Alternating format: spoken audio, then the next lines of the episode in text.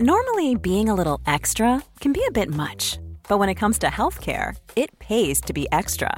And United Healthcare makes it easy with Health Protector Guard fixed indemnity insurance plans. Underwritten by Golden Rule Insurance Company, they supplement your primary plan, helping you manage out of pocket costs without the usual requirements and restrictions like deductibles and enrollment periods. So when it comes to covering your medical bills, you can feel good about being a little extra. Visit uh1.com to find the Health Protector Guard plan for you. Hey, I'm Ryan Reynolds. At Mint Mobile, we like to do the opposite of what Big Wireless does. They charge you a lot, we charge you a little. So naturally, when they announced they'd be raising their prices due to inflation, we decided to deflate our prices due to not hating you.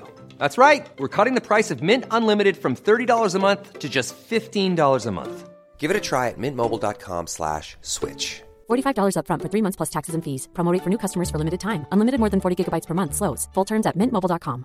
Mom deserves the best, and there's no better place to shop for Mother's Day than Whole Foods Market. They're your destination for unbeatable savings, from premium gifts to show-stopping flowers and irresistible desserts. Start by saving 33% with Prime on all body care and candles. Then get a 15-stem bunch of tulips for just $9.99 each with Prime. Round out Mom's menu with festive rosé, irresistible berry chantilly cake, and more special treats. Come celebrate Mother's Day at Whole Foods Market.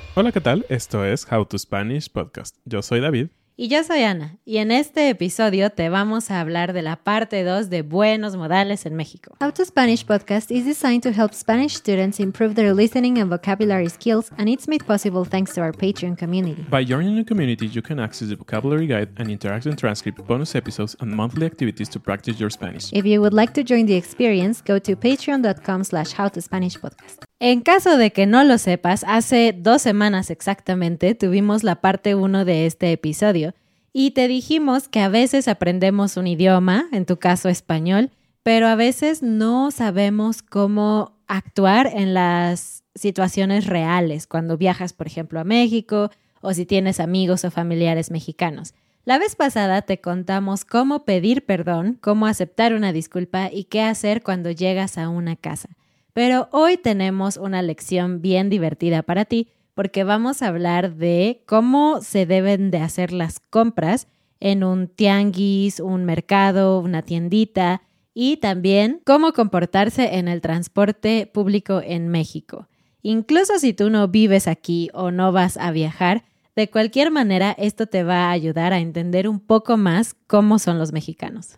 Así es, y creo que parte importante de la cultura y de todo esto va a ser que te vamos a contar un poquito unas historias que nos han pasado que solo en México. Así que no te despegues, este episodio va a ser súper útil y a la vez divertido. Así que vamos empezando, ¿no, Ana? Y bueno, llevamos aquí en Querétaro cuatro o cinco años ya, ¿no?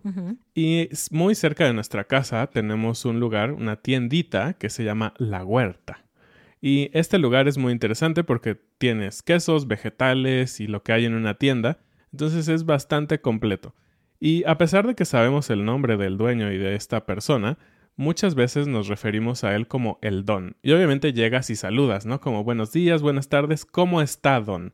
No simplemente llegó, quiero queso, ¿no? Sí, entonces esto es normal, creo, en cualquier cultura. Es importante saludar a la gente con buenos días, buenas tardes, ¿cómo está?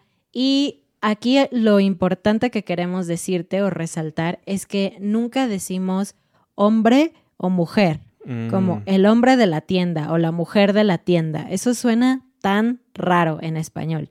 La forma en que nos referimos a ellos es como dijo David, don si es un hombre, doña o doñita si es una mujer, pero también algo muy común de decir es señor o señora o señorita si es mujer o joven si es hombre.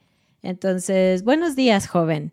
Sin embargo, debo de decirte, si tú eres una persona joven, como de la misma edad de la persona que está en la tienda, no le dices joven, simplemente le dices buenos días, ¿cómo estás? Exacto. Y ahorita que Ana estaba explicando eso, me pareció muy interesante que de- decimos doña, doñita, señorita, ya saben, ¿no? Todos estos usos de los hitos, pero no decimos doncito, ¿te das No, cuenta? Solo don. Es muy chistoso, pero bueno, esa era como una nota al margen.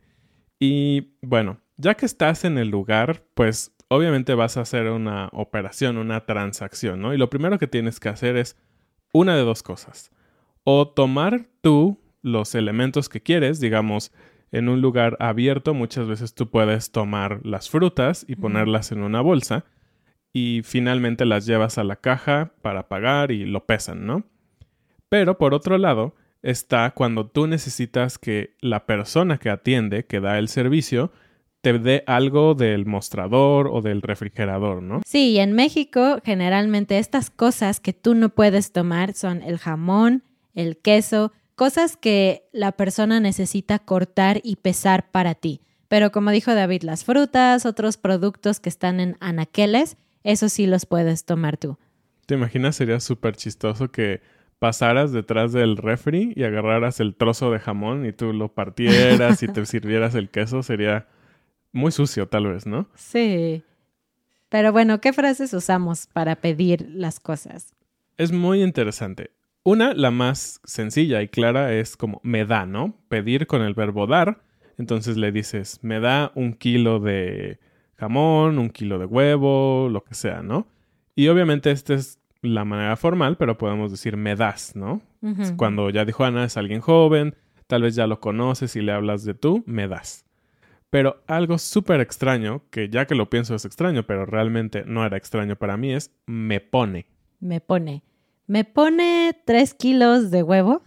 ¿Me pone dónde, no? Me pone sobre la cabeza. Sí, el verbo poner. Es muy chistoso. Exactamente. Entonces, si quieres sonar bien nativo, no, no digas me da, di me pone. En esta situación, en España usan poner para casi todo. Por ejemplo, me pones un café. En un Starbucks tal vez pides, me pones un café. Y eso en México no. Solamente es en este contexto de una tienda donde te están dando algo. Me pone.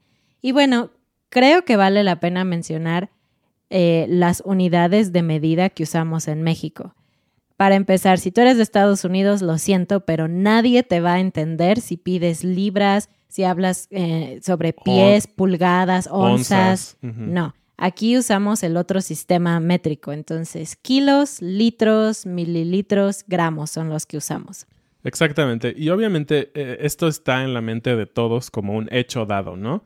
Entonces es súper común en este tipo de operaciones, digamos, informales, que llegas a la tiendita, llegas con el don y le dices, me pone un medio de Oaxaca. Entonces estamos eliminando mucha información, digamos, real, pero está ahí, ¿no? Lo que yo quiero decir es, me das medio kilogramo, medio kilo de queso Oaxaca. Ajá. Entonces es algo también muy interesante que depende del tipo de producto, también a veces se eliminan eh, ciertos elementos que tal vez tú como extranjero dirías, ¿cómo que te van a dar el estado de Oaxaca, no? Ok, pero te voy a decir cuáles son las medidas. Me das un kilo. Me das medio de huevo, medio de queso. Me das un cuarto de queso, un cuarto de huevo, que significa 250 gramos. Y la otra medida, que es un poco rara, pero es posible, son tres cuartos.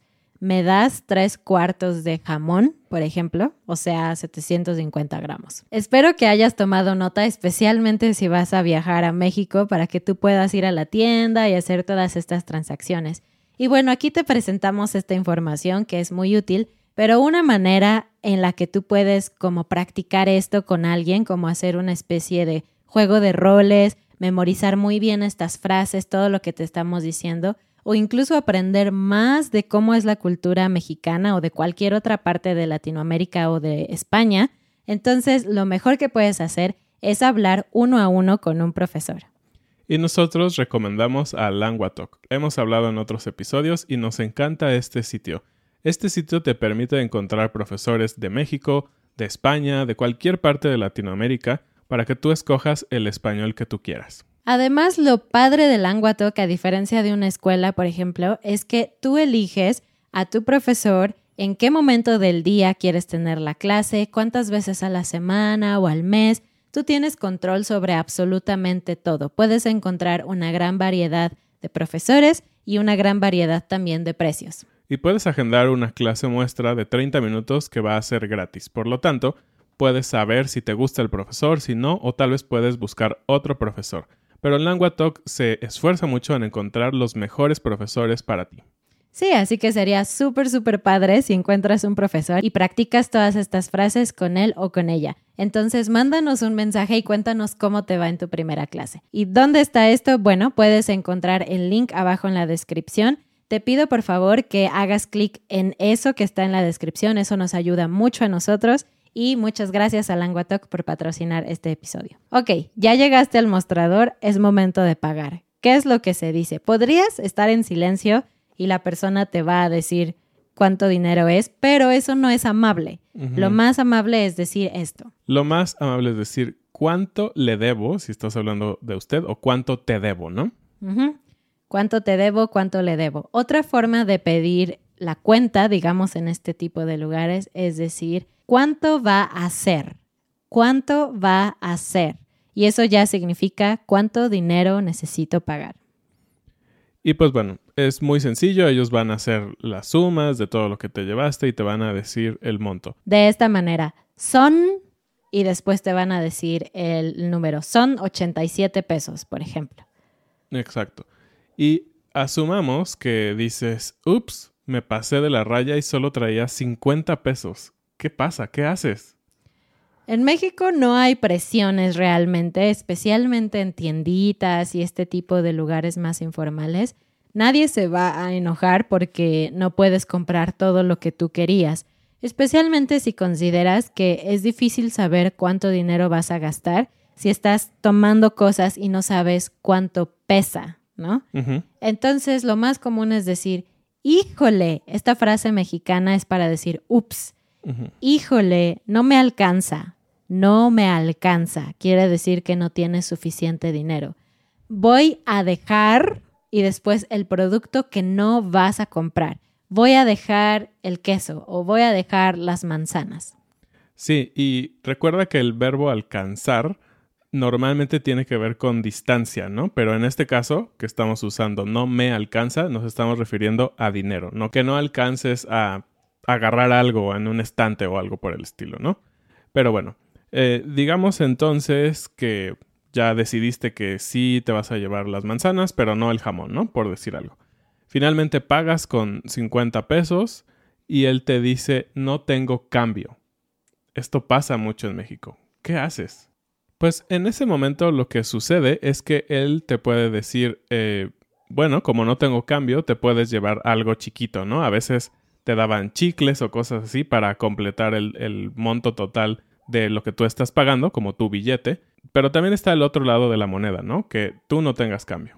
Esto pasa cuando te cobran una cantidad no cerrada como 50 u 80, sino algo como 62, 81, 50.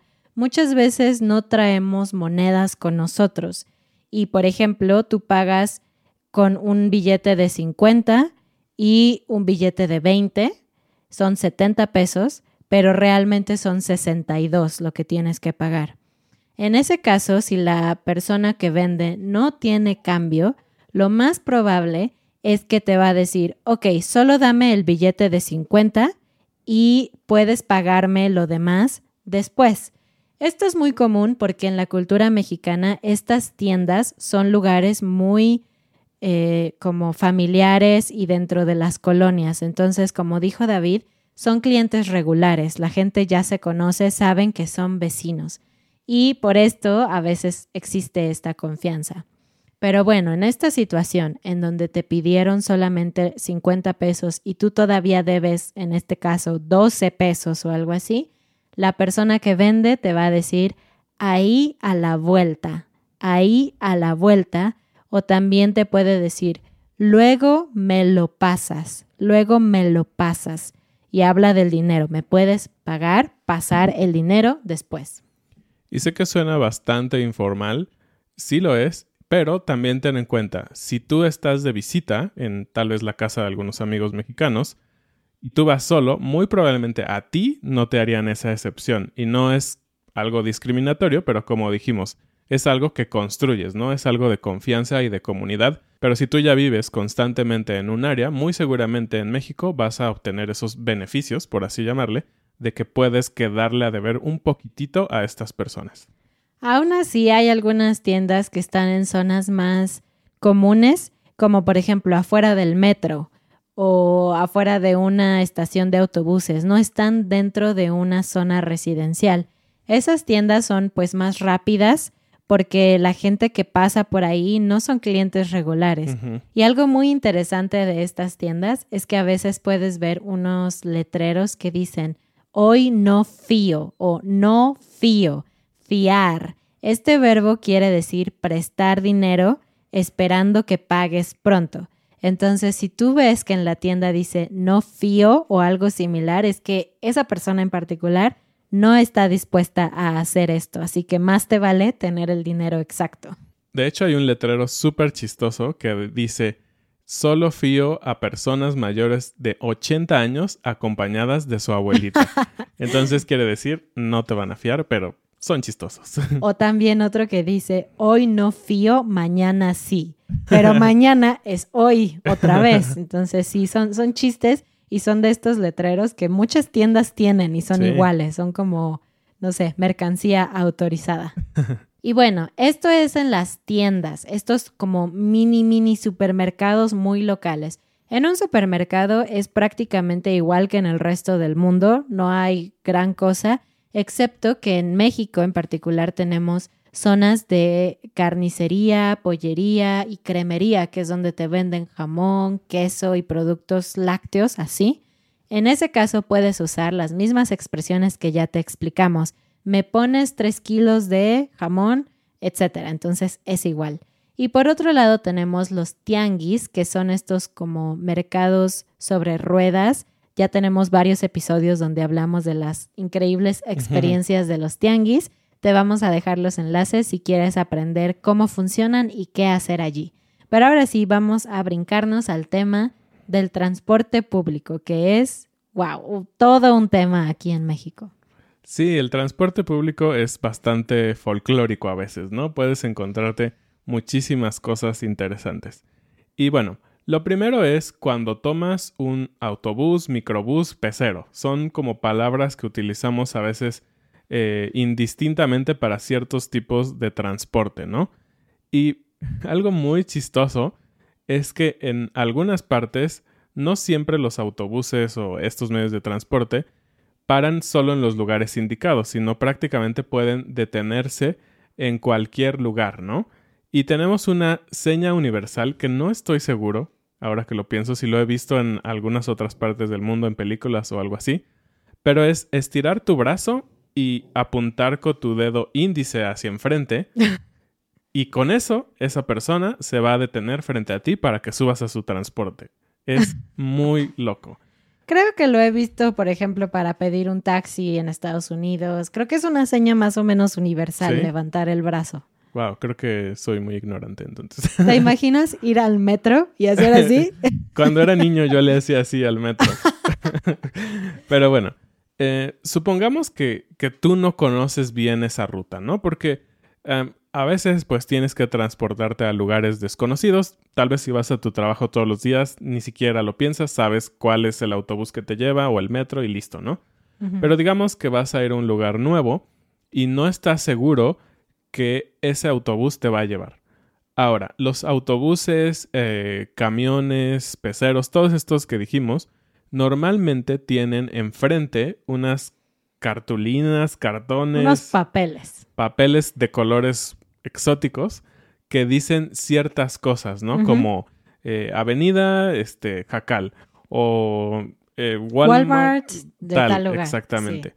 Pero obviamente hay muchas cosas intermedias y tal vez tú no conoces esos lugares. No, y no solo eso. Yo recuerdo a veces cuando vas a hacer la parada a un camión, estás así haciendo los ojos chiquitos para ver qué dice el camión, porque cuando está lejos no ves qué dice. Entonces literalmente tienes que esperar tres segundos antes de que esté frente a ti y, ah, sí, sí es mi camión, y levantar la mano para que se detenga.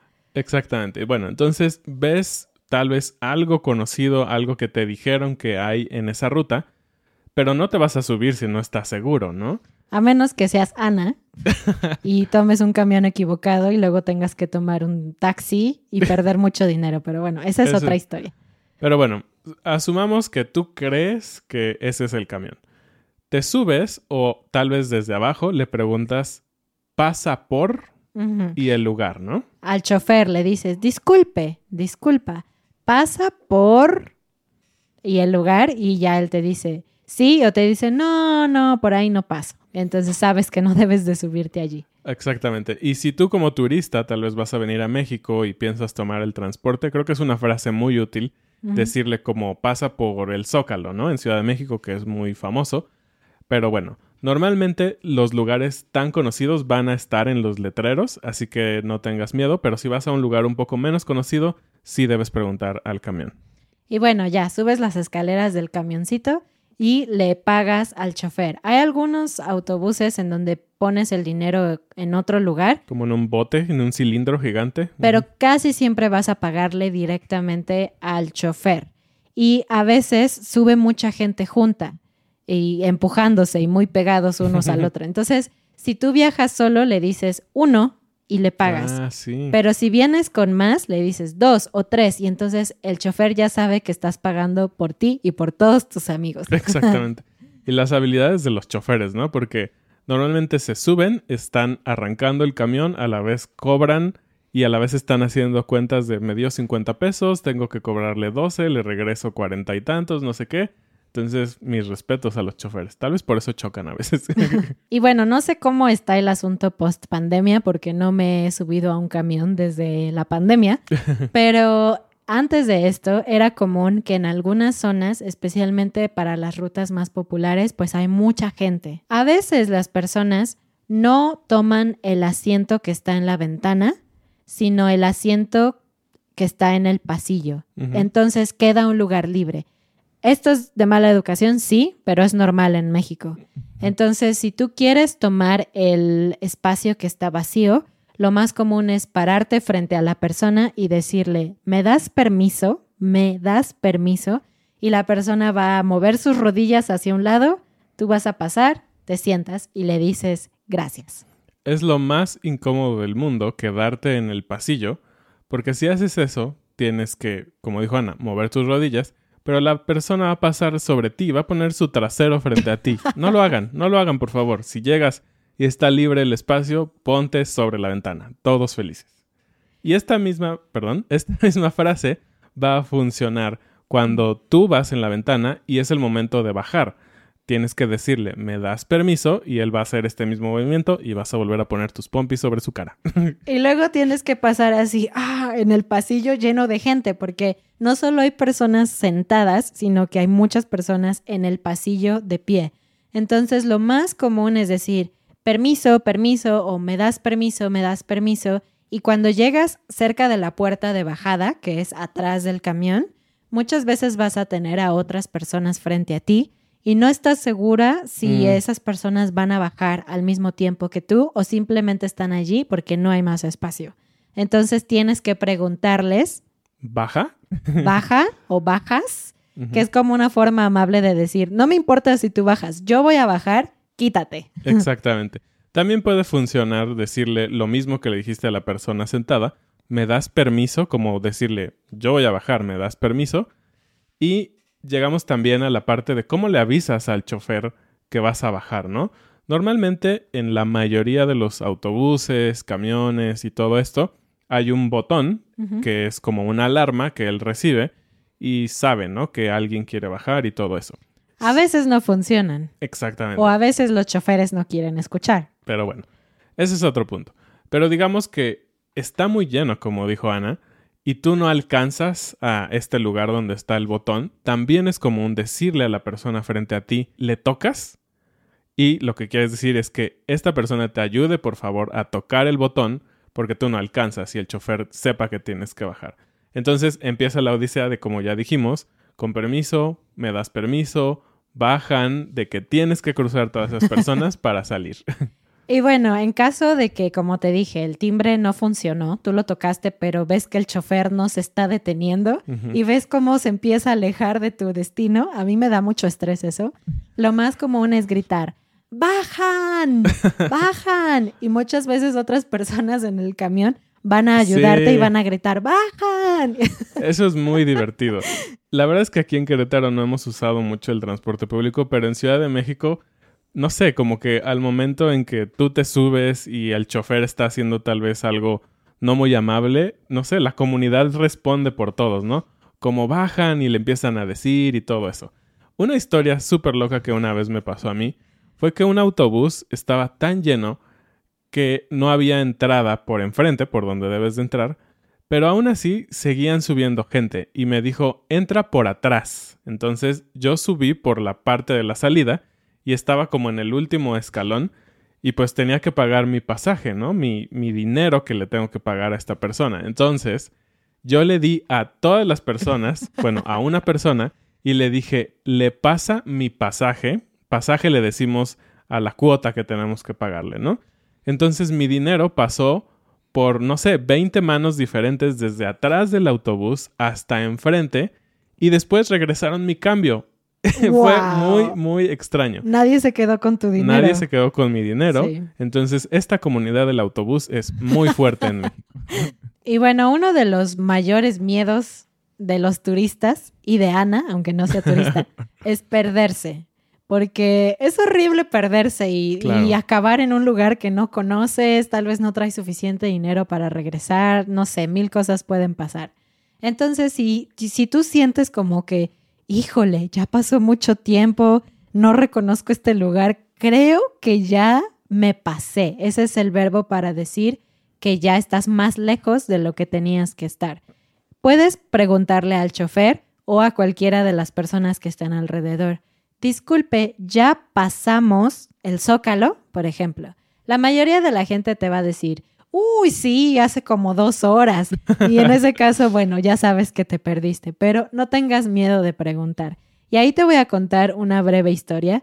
A mí me pasó que tomé el camión equivocado, que iba a una zona muy similar, y me perdí. Y literalmente ya habían pasado como 40 minutos. Tuve que bajarme, ir del otro lado y no había camiones. Así que tuve que tomar un taxi, pero tenía bien poquito dinero. Entonces iba viendo el taxímetro así de no me va a alcanzar, no me va a alcanzar. Pero lo bueno es que el taxista era muy, muy amable y cuando me bajó me dijo, mira, toma este camión, ese camión te va a llevar a donde tienes que ir y toma tu dinero, porque si no, no vas a poder llegar a tu casa. Ah, y yo, qué ¡ay, amable". qué amable! Las historias de Ana, estudiante perdida en la Ciudad de México.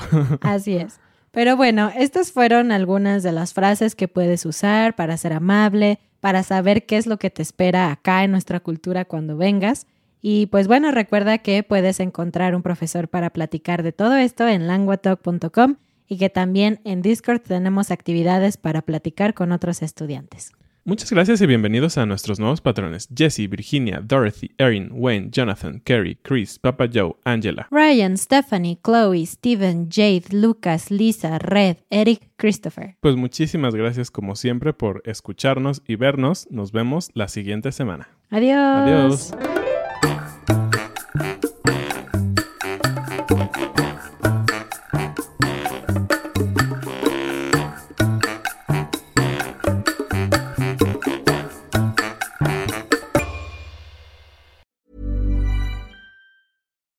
Fact a crocodile can't stick out its tongue. Also, you can get health insurance for a month or just under a year in some states. United Healthcare short term insurance plans, underwritten by Golden Rule Insurance Company, offer flexible, budget friendly coverage for you. Learn more at uh1.com. Mom deserves the best, and there's no better place to shop for Mother's Day than Whole Foods Market. They're your destination for unbeatable savings, from premium gifts to show-stopping flowers and irresistible desserts. Start by saving 33% with Prime on all body care and candles. Then get a 15-stem bunch of tulips for just $9.99 each with Prime. Round out Mom's menu with festive rosé, irresistible berry chantilly cake, and more special treats. Come celebrate Mother's Day at Whole Foods Market.